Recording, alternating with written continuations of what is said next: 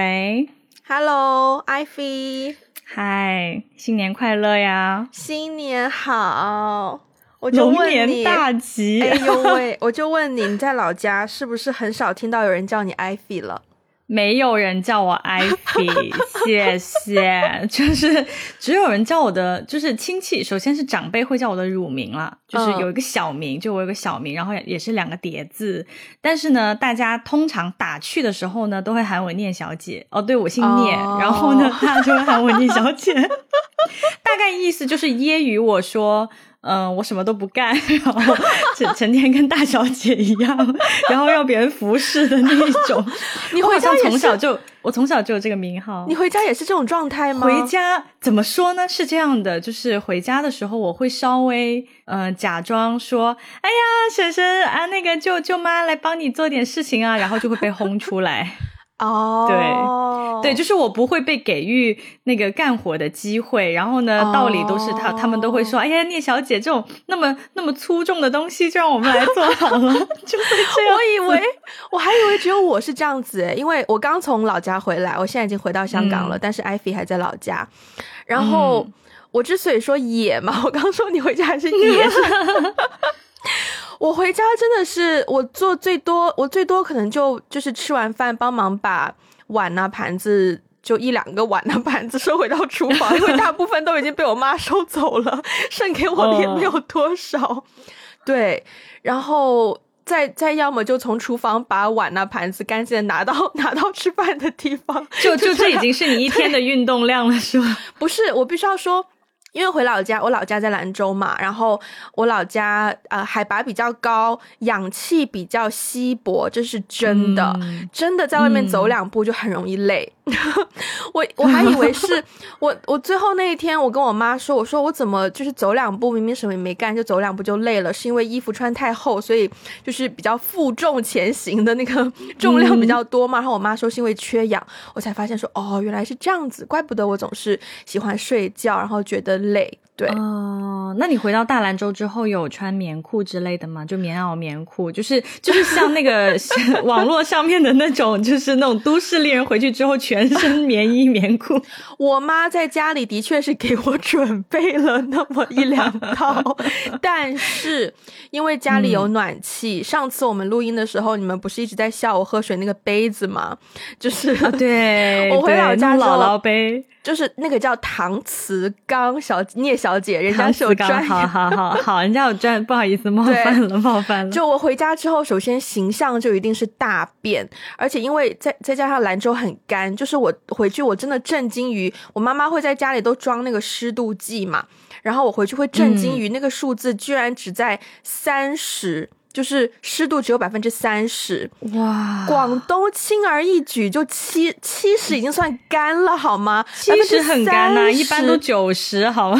对，所以我回去我跟他说百分之三十怎么这么干，所以我就能不洗澡就不洗澡，能不洗头就不洗头。可是，在北方哦，我在北京的时候也不是每天洗澡的。你知道，对于一个广东人来说，要突破每天不是每天洗澡这件事情，是有很大心理障碍的。我懂。可是，的确洗澡，我就觉得是一件要费很大劲儿的事情。然后我就能不洗就不洗，我就最多洗个脚，是吧？泡个脚什么的。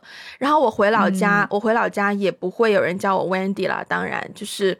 呃，我我的称谓呢，最多就是，呃，因为我我的名字里带有那个妃嘛，就是呃王菲的菲，草字头那个妃，所以最多我妈会叫我菲菲，或者是我姥姥会叫我菲，或者是就是最多最多人就叫我这个，我舅舅舅妈会叫我菲菲或者是菲，然后有的时候呢。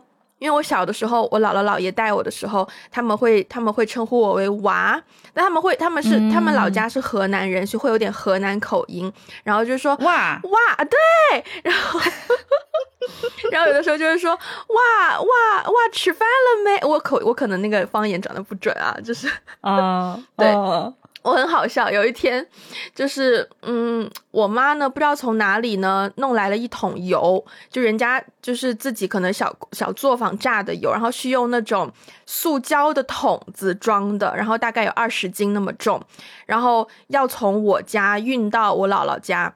我老我妈没有车嘛，但是我家离姥姥家很近，就是公交车一站的距离，走路大概十五分钟这样。嗯，然后我妈就吩咐我，嗯，问我能不能把那桶油第二天去姥姥家吃饭的时候带上。然后我就因为我不是健身嘛，我就在家我就试了一下，我觉得啊，十公斤而已就不会很重。然后我就说可以啊。然后我妈就说，那你明天自己去姥姥家的时候带上。然后我就。第二天就自己从我家就提上那桶油，然后就去公交车坐了个一站路，然后再走几步就到姥姥家。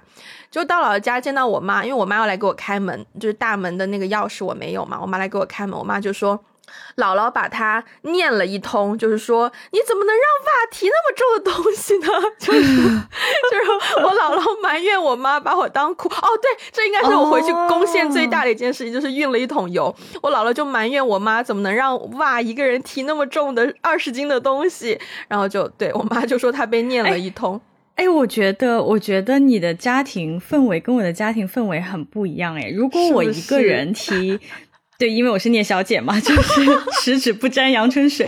如果我一个人提一个十十公斤是吗？你刚刚是说，对，我会被全村人夸，全家上下一定都会就是鼓掌，想说哇天呐，聂小姐竟然开始。开始扛东西了，好感动，真的。那你的情况可能比我夸张一点，我前面都不好意思说。但我觉得我妈是我每次回去，我妈是被欺负的最惨的一个，就是她夹在我跟姥姥中间，就是帮姥姥做饭的也是她，然后帮回到家伺候我的也是她。我说伺候是真的伺候，就是我到家。绝对会是一个标准的啃老族，就是在别人眼里，在外面一定也会变成一个啃老族。因为客观原因呢，就是呃，我自己说客观原因呢，就是因为我在香港嘛，然后我大部分财产就是都是在香港的金融系统里面的。我回去呢。微信、支付宝里面有没有很多钱，对吧？然后我，然后我的手机号码也常常在那边，就是不能用，然后要办会员卡什么的也都没有。所以我去外面跟我妈一起出去，首先我回兰州几乎没有一个人出去过，几乎都是跟我妈，没有几乎都是跟我妈一起出去吃饭、买东西，全都是我妈付钱，就算是给我买东西。比如说，我们两个去屈臣氏逛了一圈，都是我在那挑东西。虽然有的东西是我给他挑的，但是逛完一圈，去到 去到柜台，我就真的很理所当然的等我妈掏手机，然后从我妈那里把会员卡摁出来给他们刷，然后拿我妈的手机去各式各样的付款，然后然后回到家就是。哇！我真讲出来自己都有点羞愧。就我回到家呢，我就会坐在沙发上，然后就跟我妈说：“妈，洞里有没有？”我妈说：“有呢，我刚画了一个。”然后就拿过来，我说：“你现在要吃吗？”我说：“嗯。”她就拿过来。然后妈，我想吃柿饼。然后我妈就会就是拿一个柿饼。然后因为我我现在不是戴牙套，不好吃东西嘛，我就问我妈说：“妈，柿饼能不能帮我切小块？”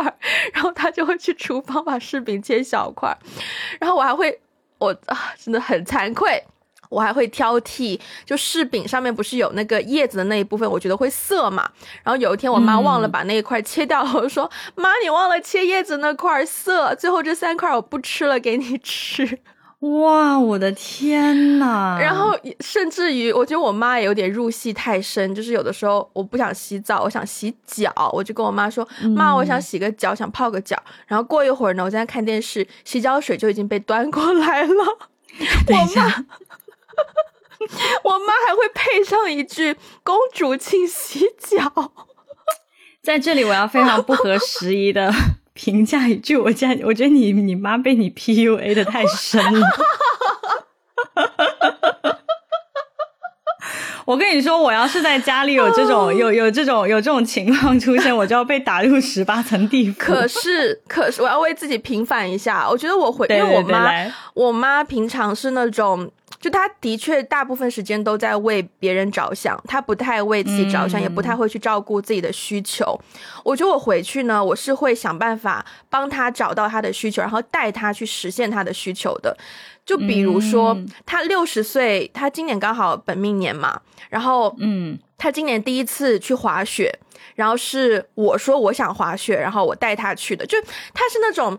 他甚至不会说自己需求的人，包括嗯，前段就我回来前两天，我跟我妈就走在商场里面。之前有一次我在商场里面就逛某个商场，然后我妈就突然问我说：“那个是不是哈根达斯？”我说：“对啊，你想吃吗？”然后我妈说：“没有，没有，没有。”我就问一下，我记得你以前说过什么哈根达斯雪糕很好吃什么什么的。然后我其实当时就有一点点。小敏感，我觉得话中有话。但是当天我们要去吃别的地方嘛，而且当天也非常饱，就没有吃哈根达斯。然后又有一次我们去逛商场，就隔了两天我们去逛商场，然后就看到前面有哈根达斯，我就问说：“哎，前面有那个那个前面有哈根达斯？”哎，然后我妈说：“哦，是哦，你想吃吗？”我说：“我不想吃，你想吃吗？”然后她她先想了一下，但是她就就是很开心的回我说：“想吃呢，因为没吃过。”我妈以前从来不会说出这样子的话。然后我觉得很开心，就是他愿意向我表达他的诉求，然后包括带他去滑雪啊，然后上次回去还带他带他去射击啊，去射箭啊，就带他去体验新的东西。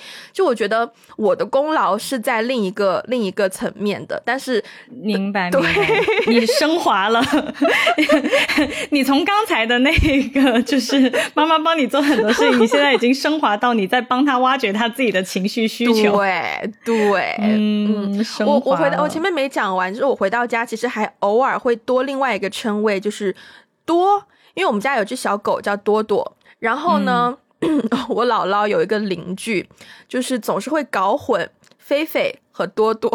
然后 我不在的时候，有的时候我妈抱着多多去姥姥家，然后姥姥的邻居就会跟她说：“啊，我今天看到，我今天看到你姑娘抱着菲菲来了。”然后姥姥就会说：“那是多多。”然后因为那个邻居搞混，有的时候我妈也会搞混。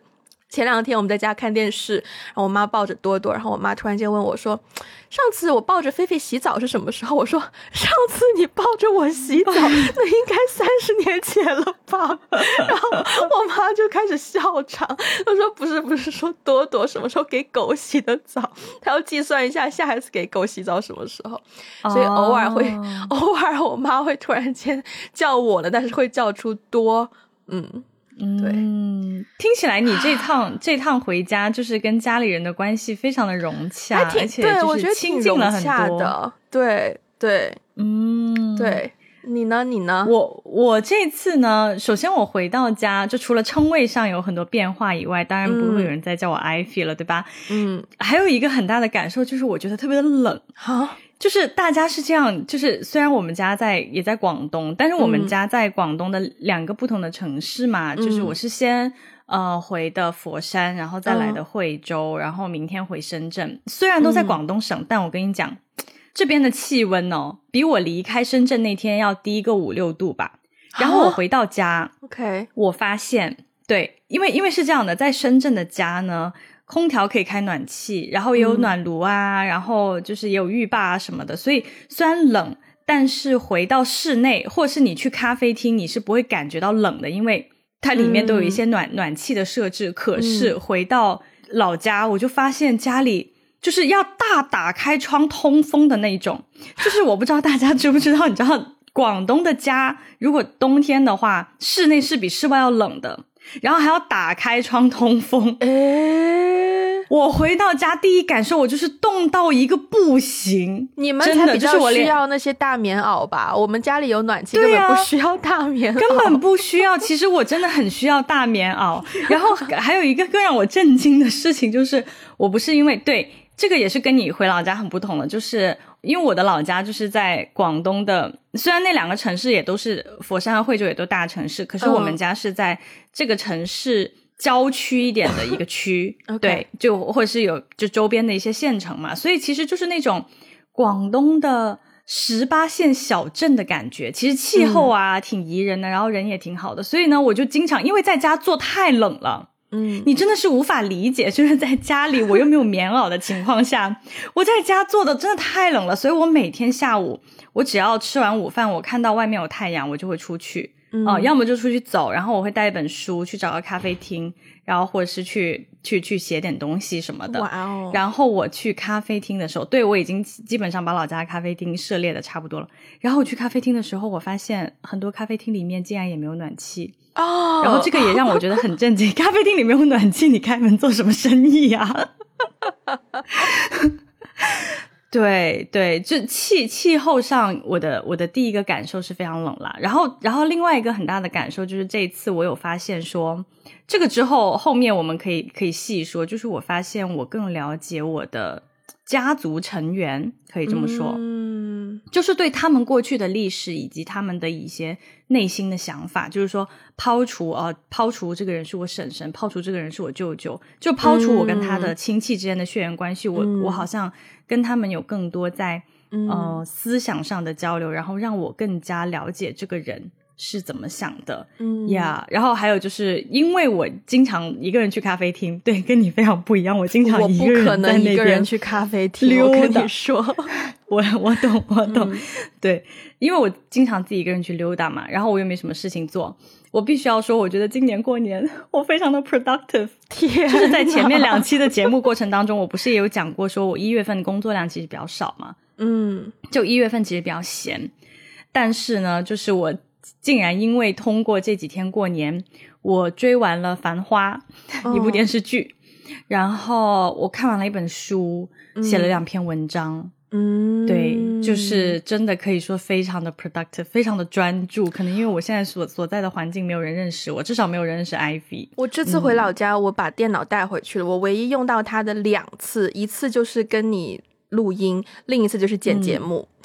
然后那个电脑就一直关着，你知道，我完全没有时间要去用电脑。我也非常的不，我我不太，我不太敢一个人去出门，不是不太敢，就是首先我好像也不太有时间 一个人去咖啡厅。就是我回老家总觉得要陪我妈和姥姥，就姥姥年纪也大了嘛，然后我好像也。不觉得很有必要，因为可能因为我在香港很多时间一个人去咖啡厅做这种事情，然后回老家，第一我还要去搜索，因为兰州，兰州这个城市是一个很狭长的城市，所以其实交通不是特别的便利哦。不过我到现在还没有体验过兰州地铁，说不定坐地铁感受会不一样。嗯，就是呢，坐公交车呢，塞车是家常便饭，就是已经。平常开车如果不塞车，可能二十分钟就能到的地方，你可能十五分钟就能到的地方，你坐一个公交车加上塞车就就会花一个小时，所以我也很懒得要去新的地方。然后兰州呢，就是有一个这个叫做黑车的东西，就是你在你走在路上，你想要打计程车，你想打的，然后你站在那边一副要等车的样子，就会有私家车停在你面前问去哪儿。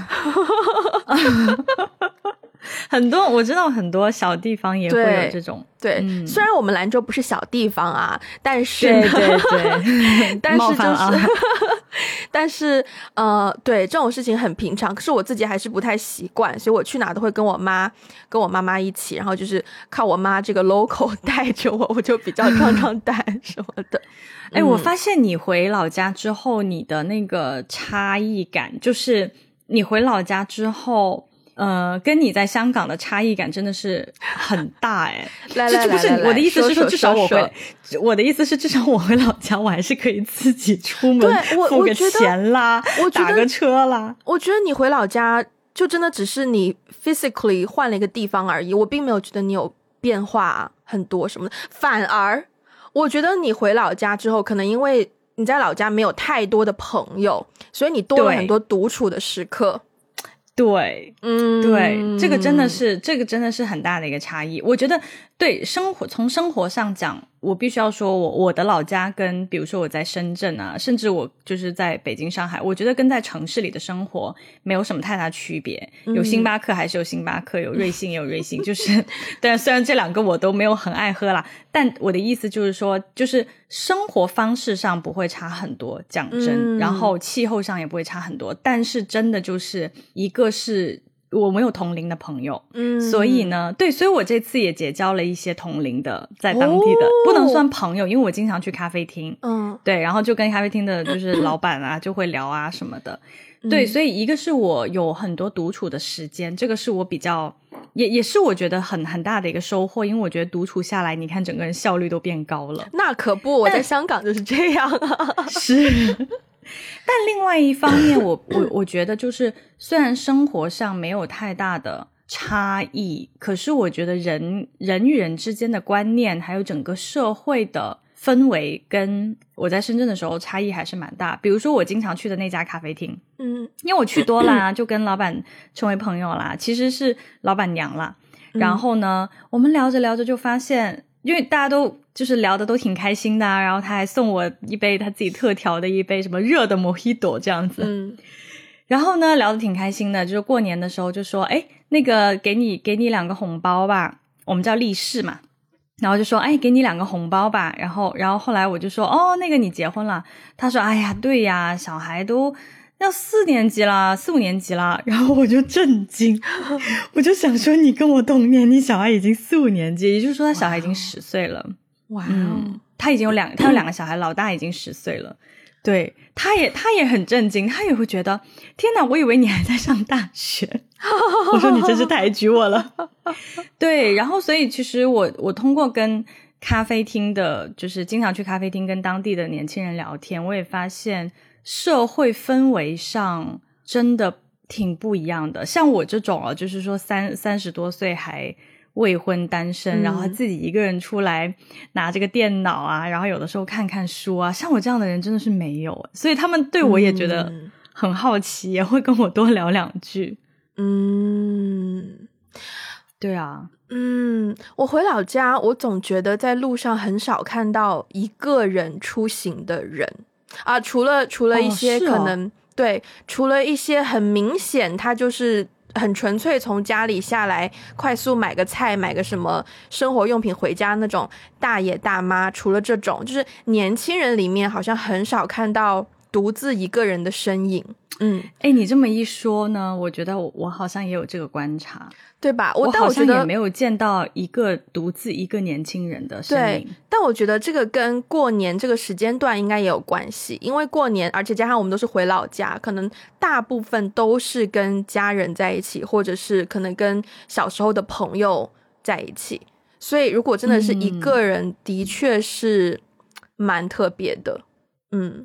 确实是，确实是。所以你，那你你在你回老家这段时间，除了被你妈妈悉心照顾，已经没有人再叫你 Wendy 以外，你有什么特别大的，或是印象比较深刻的文化冲突吗？嗯，特别大的，我想一下哦。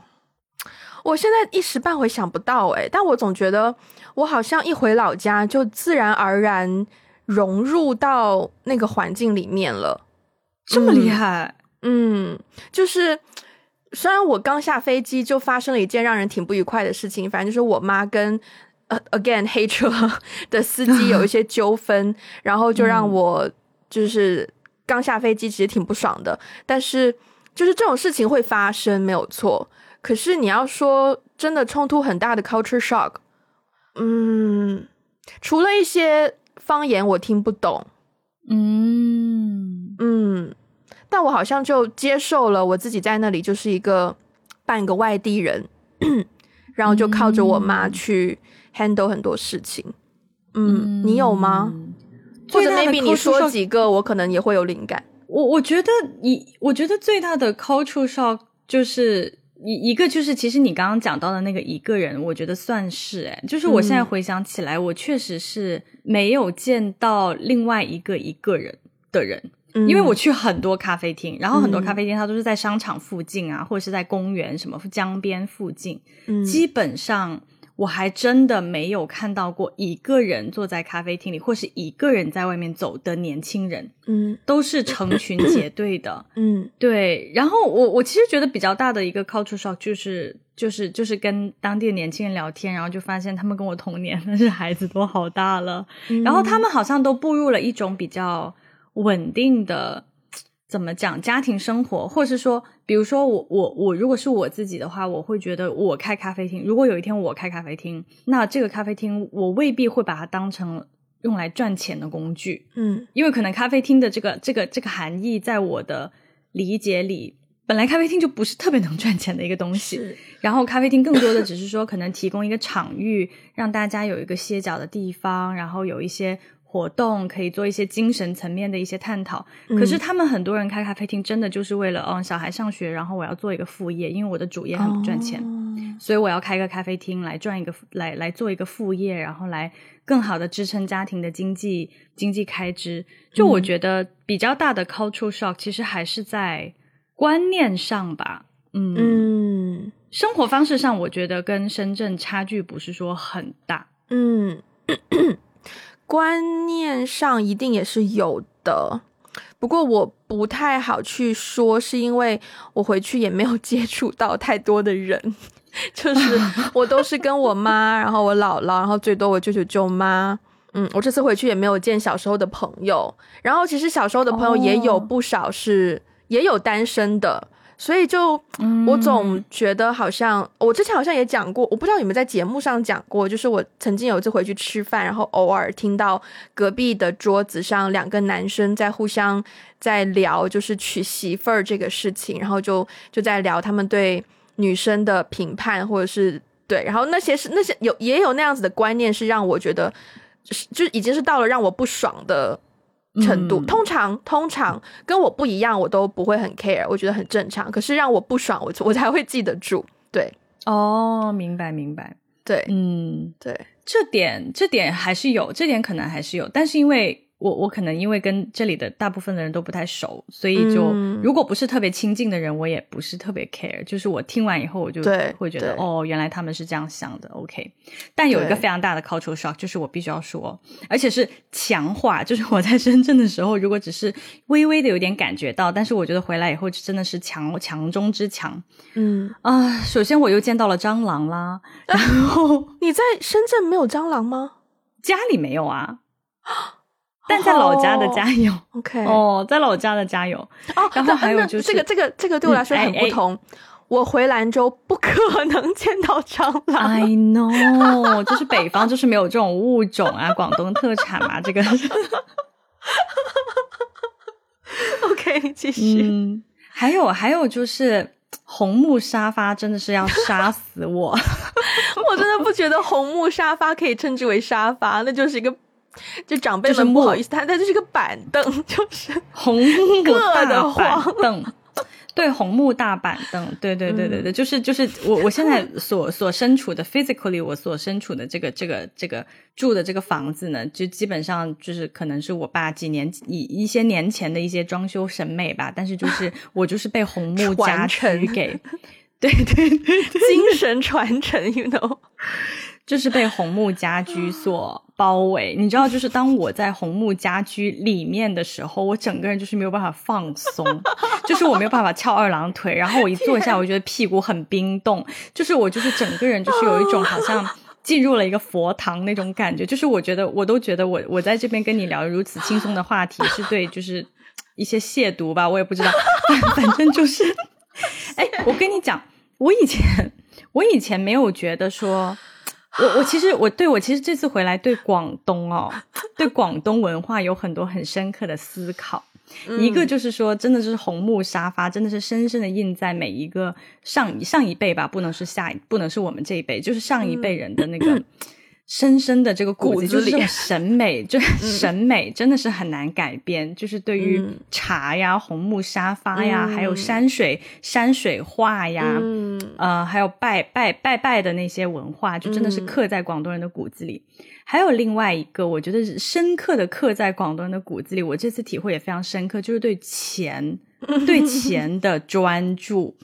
你知道吗？就是我每次就是 我今年没有看春晚哦，对，因为我外婆看不懂春晚，然后我们就瞎聊天，然后就怎么怎么样，没有看春晚。但是其实往年往年我看春晚的时候呢，我对于春晚里面呈现出来的那种家庭关系是没有共鸣的，嗯，因为春晚里面呈现出来的家庭关系很多都是啊，就是怎么说呢？这个我觉得，我觉得哈，就是是很北方人的一种家庭广东以外都是北方嘛，毕竟。对我们是这么认为的啦，对，但是也不能这样。但但对，basically 就是说，特特别是对钱哦，就是比如说春晚里面会有一些桥段，就是呃，爸爸就是想给儿子钱，然后又不好意思，然后又怎么怎么样，然后又让三叔给，然后三叔呢又要啊什么悄悄的把红包就不会让孩子上说的那么明白。对，就会直接什么塞在了那个孩子的书包里，然后就非要骗孩子说这是啊三叔的一片心意什么什么之类的，就是这种对于钱的关系。你知道我们家今年过年的时候，我妈之前就提醒我说，哎，你今年要那因为外婆年纪很大了，九十多岁了，你你给她一个红包啊，孝敬她，就给她红包，就是意思其实就是要多给一点，对。然后呢，我就说啊。我没有现金，就是 这。首先，整段对话是在我外婆在场的时候发生的。我外婆虽然已经快一百岁了，但是眼疾手快，耳聪目明。嗯，然后呢，就是，然后呢，那个。当时我妈是拿了一沓钱出来，就拆分不同的红包，因为她那天可能就是要见很多不同的小孩亲戚什么的，所以她就直接把一沓钱拿出来，就开始就像发钱一样，就开始发分到每个红包里。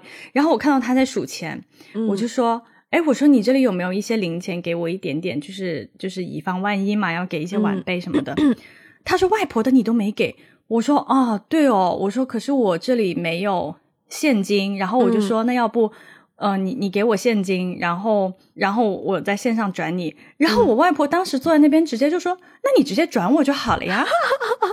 就是这我微信可以收，我微信可以只收收账的呀，你直接转我就好了，不用给来给去。哎，然后然后呢，后来后来是这样的，我就是我为了要有一个仪式感呢，我还是问我妈。拿了一些就是人民币现金，然后装在那个红包里面，然后就还有有一点仪式感，这样给外婆孝敬外婆。我因为我没有当场把钱转回给她，我妈念了我两天，就她还记得这件事情。然后临走就是，然后第二天我我要回就是另外一个老家，就爸爸家那边的老家。临走之前，他还跟我说：“你是不是还有些东西没有给我？”我说：“什么东西啊？”他说。就外婆那笔钱，你们转给我。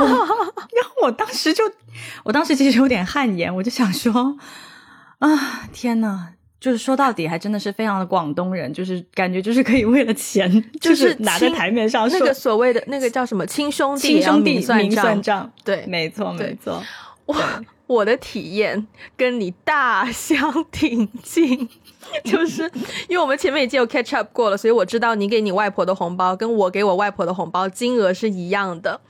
但是我的经验呢，就是在我们去外婆家之前，我我们叫姥姥去姥姥家之前，我妈就跟我说，嗯，我姥姥应该不会听这个节目，所以应该没事儿。然后我妈。我妈就跟我说：“你给你姥姥，你给姥姥包个红包吧。”然后我说好。然后过了不久呢，一个里面已经装好钱的红包就自动的出现在家里的茶几上，放在了我的包包旁边，然后就已经自动准备好了。然后我就很理所当然的把那个红包就给了姥姥。然后事情已经过去，因为我是大年三十那天给姥姥的。我们今天录音已经年初三了，我妈没有跟我提半句关于那封红包的事情。对，而且，所以我我嗯，而且就是对，呃，姥姥有微信，但是姥姥好像微信好像，如果你要开通收付款，你必须要设密码，但是姥姥嗯，可能家人怕姥姥记不住，所以姥姥的微信是没有密码的，所以他就没有办法用微信收付款。然后我们过年那几天呢，就大年三十那天晚上，我们在家族群里面，我们就在抢红包，就是每个人都发一封出来，大家抢嘛，然后就就说让姥姥抢，然后姥姥就说，哎呀，我不抢，你们玩，就是你们抢，你们玩，就是姥姥。不做这件不参与这件事情，我在想，如果是你的姥姥，应该眼疾手快，眼疾手快。我跟你说，我外婆到什么地步？我外婆今年九十六岁嘛，哇，然后就是过完年就是九十七了。然后她夸张到什么地步？她会自己给自己打滴滴去医院呢，好厉害哟！对，然后看新闻的时候很搞笑，就是因为她听不懂。不太能听得懂普通话，然后所以我们一般都看就是像广州啊，就是广佛那边的新闻，然后还有香港的新闻，然后就看看看。其实我都觉得他根本就没有在认真看，我也就坐在那边玩手机而已。然后看到讲到说那个产能过剩啊，说那个就是现在这个出口的问题呢，就遇到了这个产能过剩，然后怎么的？然后我外婆突然来了一句：“什么叫产能过剩？” 然后我就说。我说这个问题，你说我是回答还是不回答？你说你是真的问还是你是真的想知道，还是我到底要用一个什么样的 level 来跟你解释叫产能过剩？既然你说到外婆发问，你讲完了吗？你没讲完，你继续讲。我只是想突然有个共鸣点。你你先讲你的共鸣点，就是外婆发问这个事情啊，就是我回去之前呢，我给我外婆买了一个手链，然后那个手链上面有两个小吊坠，一个是平安锁，另一个是葫芦。然后我回去呢，年三十那天就把那个小吊坠，呃，不是小那个小手链就送给我外婆，然后我外婆就去戴着，好像很喜欢。首先戴的时候呢，外婆第一个问题是这个东西戴左手还是右手，有没有什么讲究？然后我当时觉得没讲究，然后我外婆就戴在右手上，就戴右手了。然后前天我就查了一下，就发现说这个东西好像还是戴在左手比较好。然后就跟外婆说要戴，跟姥姥说要戴左手。然后我妈就让我姥姥戴左手。然后过了一会儿，我妈就问我说：“姥姥问那个葫芦是什么意思？就是对，就姥姥说她那个两个吊坠是什么意思？然后我说一个是平安锁，就是保平安嘛，另一个是葫芦。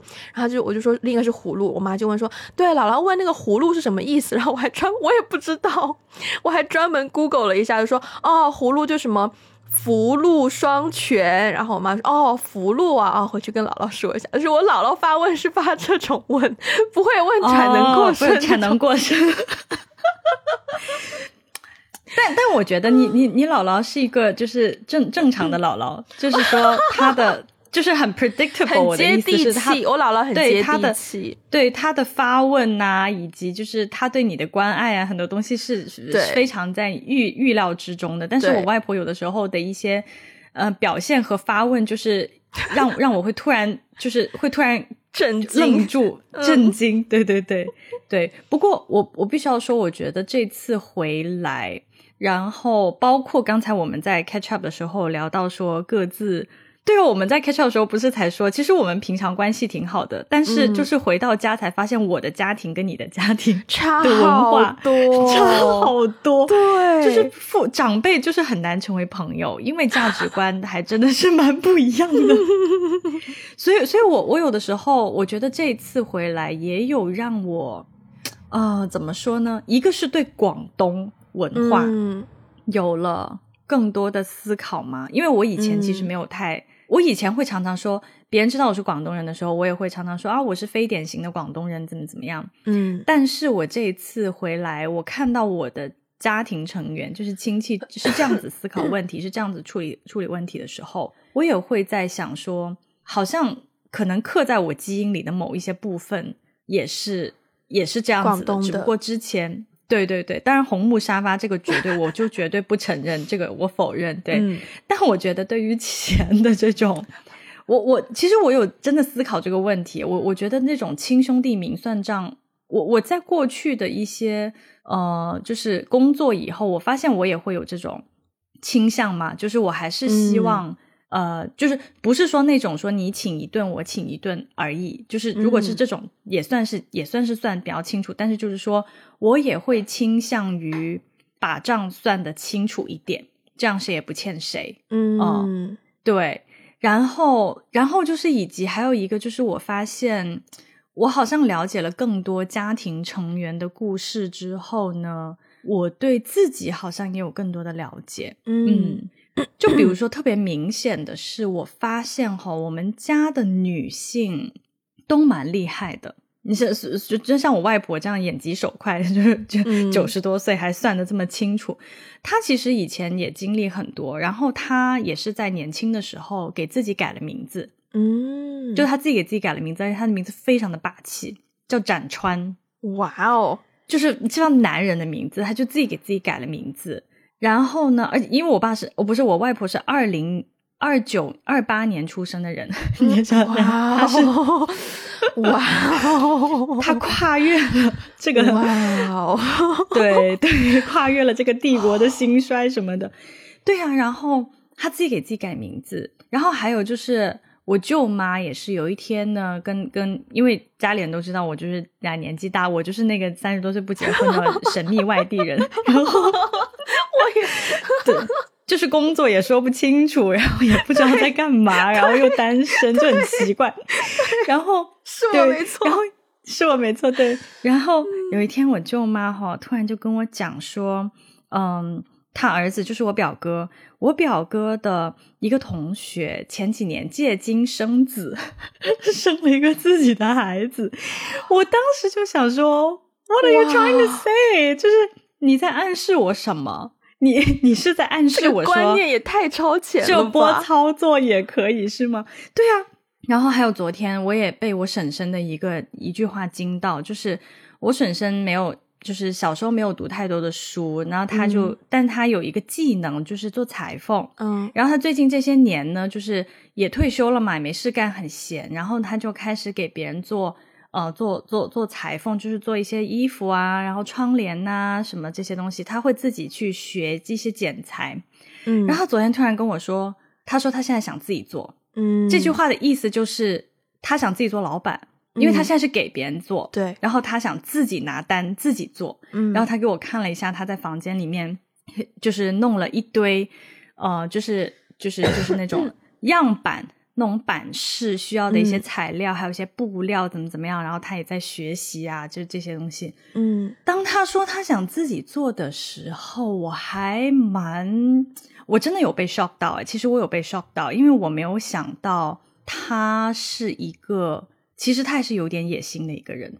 就是他不是一个说我就习惯了平平淡淡的，我就这样平平淡淡的过一辈子啊，怎么怎么样就好了。他是那种。自己掌握了技能之后，想要自己掌握主动权，掌握这个，嗯，对，掌握权力的一个人，所以他想要自己做，他想要赚更多的钱。就是当下，我真的是对他，我真的是对他。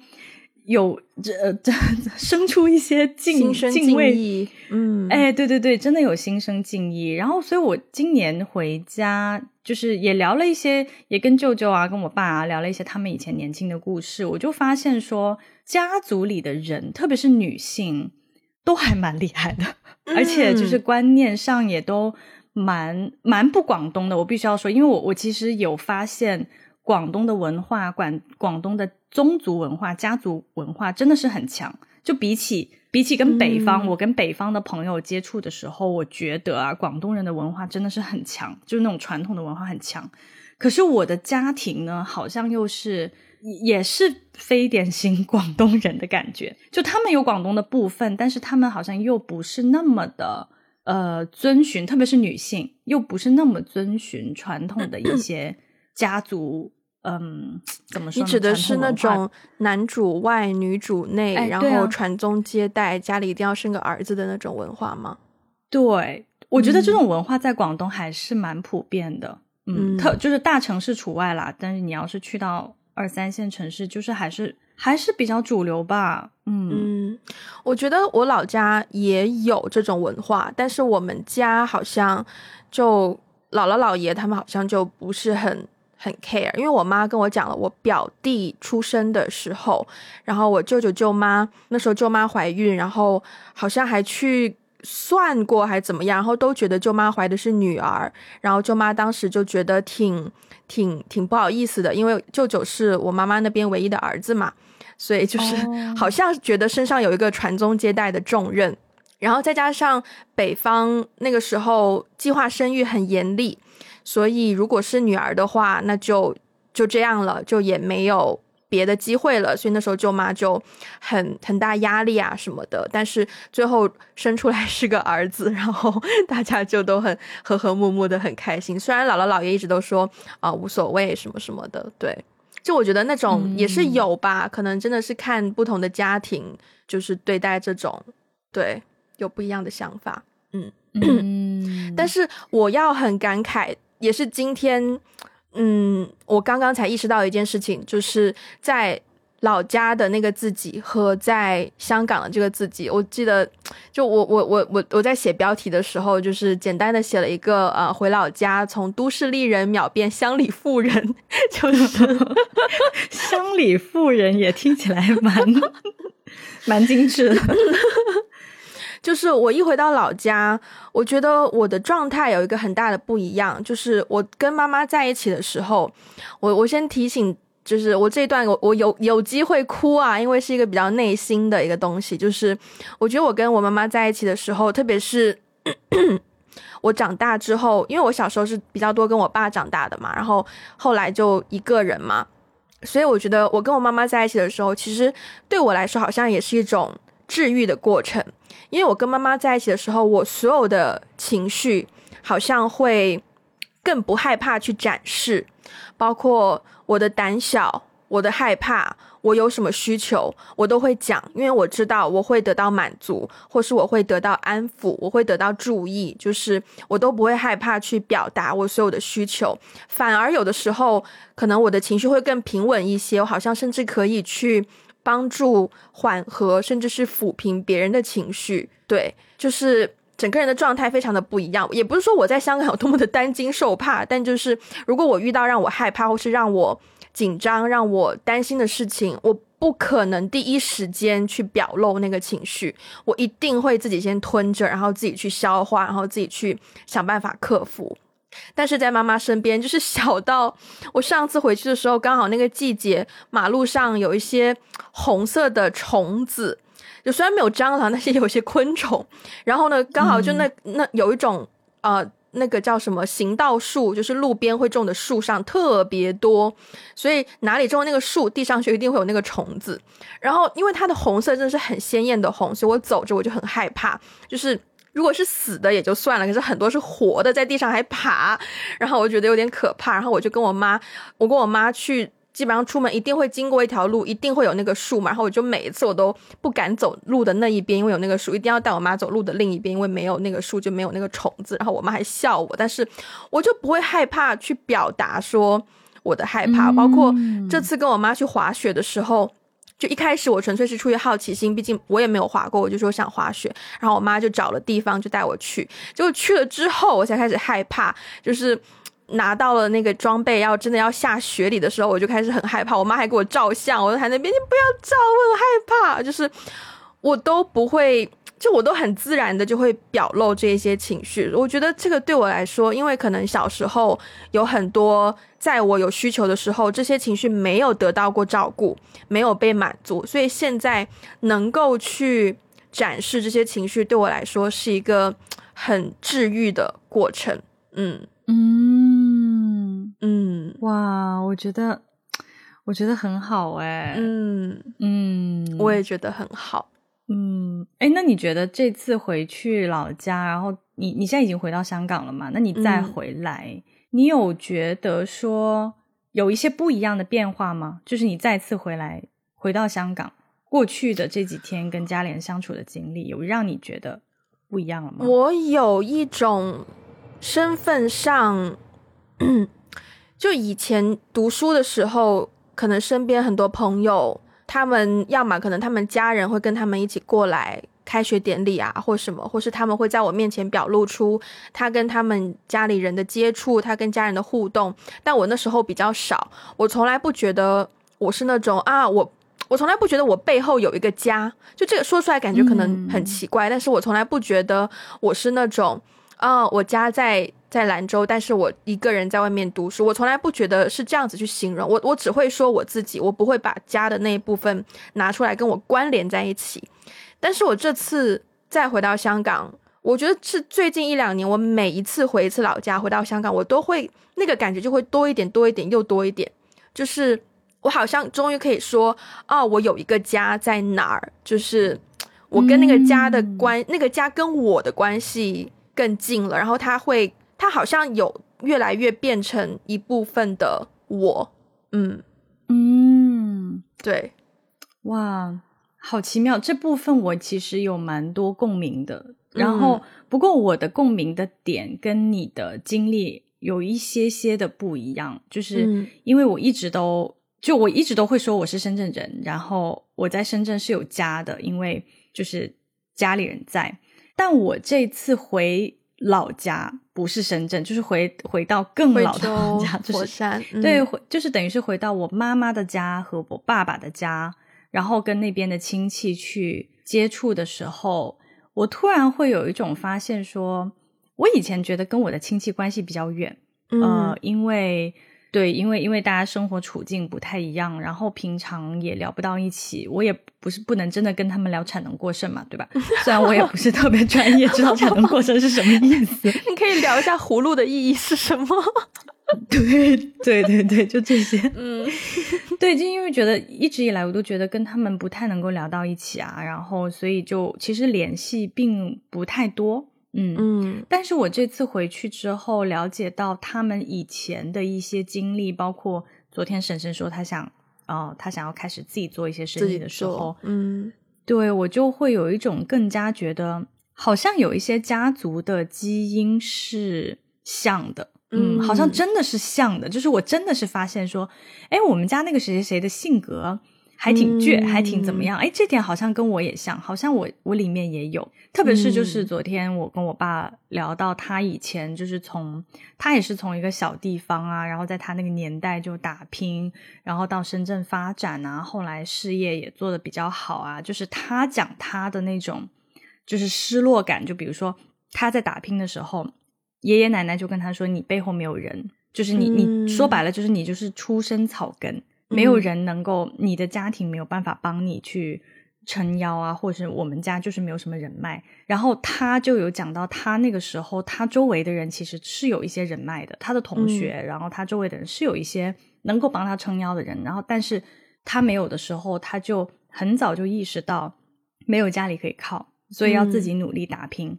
然后其实那个经历跟我在国外读书的经历是很像的，嗯，就是我在国外读书时候，我我也有很多呃很多同学，在我看来是跟我的就是我们之间的差距是非常大的。他就是我有一些同学，就是大不了回家继承亿万资产，就是那种再不好好努力读书就要回家继承 财产了呢，就是那种人。嗯，对啊。然后我也会觉得我跟他们的差异是很大的，所以他们可以不读书，他们可以，呃，就是说我的意思是，他们有资本可以去过更加自由，嗯，对，更加自由的一种生活。但是我我必须要在我现在这个阶段更加的努力，不然的话，我我的下一步我是没有，我是没有办法说回去，我我什么都学不好，我就回去有个什么东西等着我，是没有这种东西的，嗯，对，所以就是我觉得这一次有更多的。了解自己和自己家族里面的那些，呃，可以说是个性吗？嗯，然后那个个性就就会找到一种更强的连接，就会发现说，哦，原来家族成员里面有这样的经历，造就了他们一些什么样的想法和个性。然后我在自己身上其实也有看到，嗯，然后这个东西让我对于自己的这个根，就是根吗，有更深的体会吧，因为。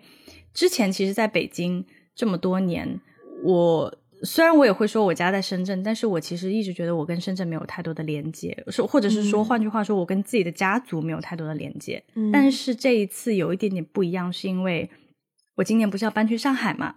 嗯，其实很快了，对，在我的计划里很快了，所以我这次想到说，接下来要去上海的时候，好像我跟当年去北京。或是跟之前出国的时候那个感觉还是还是有点不太一样。我这次好像更更多的是觉得啊，我知道我是谁，我知道我的家族是什么样子的，我知道我的文化是什么，我好像有一个根底气。所以就算我去上海，对，就算我再换一个城市，我也不会觉得说啊，在那个地方无依无靠啊，或者是说不知道自己是谁啊这种这种状态。嗯，我觉得是有一种更加了解自己原本的那个。底色，然后再回到自己的现实生活中，是好像加了一层 layer 的那个那种感觉，加了一个层次。我有一天在兰州的街头，我突然想起来，层次，好像某一次在节目里不知道 layer 的中文是什么，层次，加了一层，加了一层层次，这样讲好像增添了，增添了多一个层次，多一个层次，对，嗯，我觉得你最后。就写的这个问题，我觉得特别好，因为，嗯，可能我会继续想这个问题，就是家乡的自己跟生活中的自己哪个更加真实，或者说怎么样去看待两个自己的差异？我觉得这是我们这个世代可能很多人都可以去思考的问题，因为像你，像我，可能大学的时候去了一个新的城市，更远的，甚至出国，然后研究生也出国或怎么怎么样，然后最后可能就会定居在一个新的。城市一个完全不同的文化当中，就哪怕是呃从兰州到南方，或者是从南方到北方，这种只要是城市不一样，文化多多少少都会不一样。那在不同的环境当中，我们的性格，我们表现出来的样貌，可能也会很不一样。这种中间，我总觉得有一个 gap。有一个空隙，然后这个空隙要怎么样去面对呢？它如果分的越来越开，就是一定会产生某种程度上的撕裂感，但是它又不能够完全的合在一起，要怎么样去就是调和这两个中间的这个空隙？然后我觉得我还在思考这个问题，就是我总觉得这个 gap 是一个有点危险的东西，就可能不知道，我就是心里面有这种感觉，但是要怎么去看待这两个自己的差异？我现在能够想到的最符合我最真实的想法就是。呃，首先两两个自己我都喜欢，无无论是在兰州那个啃老族，就是在家里是个啃老族，但是是会带着带妈妈尝试新的东西，然后去发现他可能没有试过，可能不知道自己会喜欢的东西，然后给给给给长辈带来一些很很很蠢很傻的欢乐这种角色，或者是带。在香港就是，you know 什么所谓的什么独立女导演，什么都市丽人，无论是哪一种，我都我都蛮喜欢的。老家的自己一定会更开朗一些，然后香港自己可能会更内向一些，然后会更就是对不那么开朗。但是呢，我会觉得。都市的这个自己的这个样子，一定是老家的那个自己会欣赏的一个样子。嗯嗯，这个这个这个总结非常的好哎。对，然后都市的这个自己呢，有的时候也会羡慕老家的那个自己。嗯嗯，对，哇，我不过我不好，不过我还是要说，我觉得你的 gap 比我的 gap 要大很多。就你的那个间距，你就是你在香港的那个样子，跟你在兰州的样子真的是差非常的多。其实我还好了，就是我我只是从艾比变成了聂小姐，就生活环境上其实还好了。对，是差距真的蛮多的。对对对哦！我这次回老家，我还带了萝卜糕和芋头糕。你知道，我看我看春晚的时候，因为因为我姥姥、我舅舅、舅妈、我妈是完全从来没有听说过萝卜糕这个东西。可是他对我们南方人、广东人多么的日常啊，对不对？随便一个早餐店哪里都点得到。然后我想说，不行，我们这里这么普遍的东西，一定要带回去给他们试一下。我很怕他们不知道那个是什么东西嘛，然后就教他们怎么做春晚。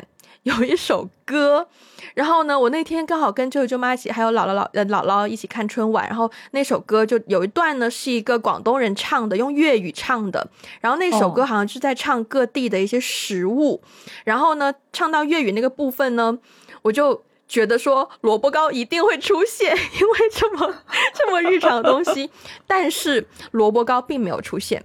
可是芋头糕出现了，所以芋头糕出现的时候，芋头糕出现的时候，可能为了押韵了，他们就选了芋头糕。然后芋头糕出现的时候，我就指着电视的字幕给姥姥还有舅妈看，你看芋头糕，芋头糕，就是为了对那个 gap 就是这么的大。嗯，对，那个 gap 真的是很大。对我以为会出现肠粉呐，然后我不记得别的了，我只记得一个烧麦之类的。OK。然后老家吃的东西，我不知道你有没有听过。我们会姥姥会自己做皮冻，没有听。哎，等一下，那不就是西北那种那个叫什么来着？嗯呃，天呐，我现在脑子真的是特别的 特别的不好使。凉皮那种不是皮冻是哦，皮冻是用应该是用猪皮熬的，然后纯粹用猪皮的胶质让它变成就是好像果冻一样的一块儿。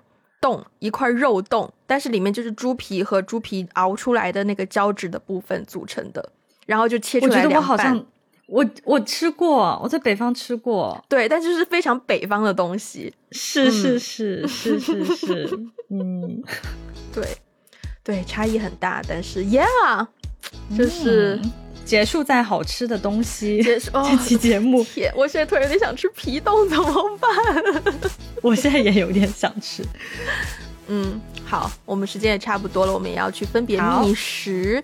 然后，呃，希望这期节目呢，就不知道大家呃过年过完了没有？然后如果。呃，听完说不定可以就是回顾一下自己过年的经历，或如果你没有回老家，可能也可以唤醒一些你跟老家的回忆什么的吧。然后，那如果喜欢这期节目呢，就欢迎分享给你身边的人，也不要忘记去 Apple Podcast 还有 Spotify，嗯，留下一个五星的评分，或者是留下你的评论。然后也欢迎去各个 social media，包括 Instagram、Facebook、微博、微信公众号，还有小红书找到我们。如果想要加入听众群，可以联络我们的微信接线员，他的微信 ID 是 One Call Away Podcast。然后如果需要中文的 transcript，可以去 Patreon 还有爱发电。嗯，应该没有了，那我们就下次再见啦，拜拜，拜拜。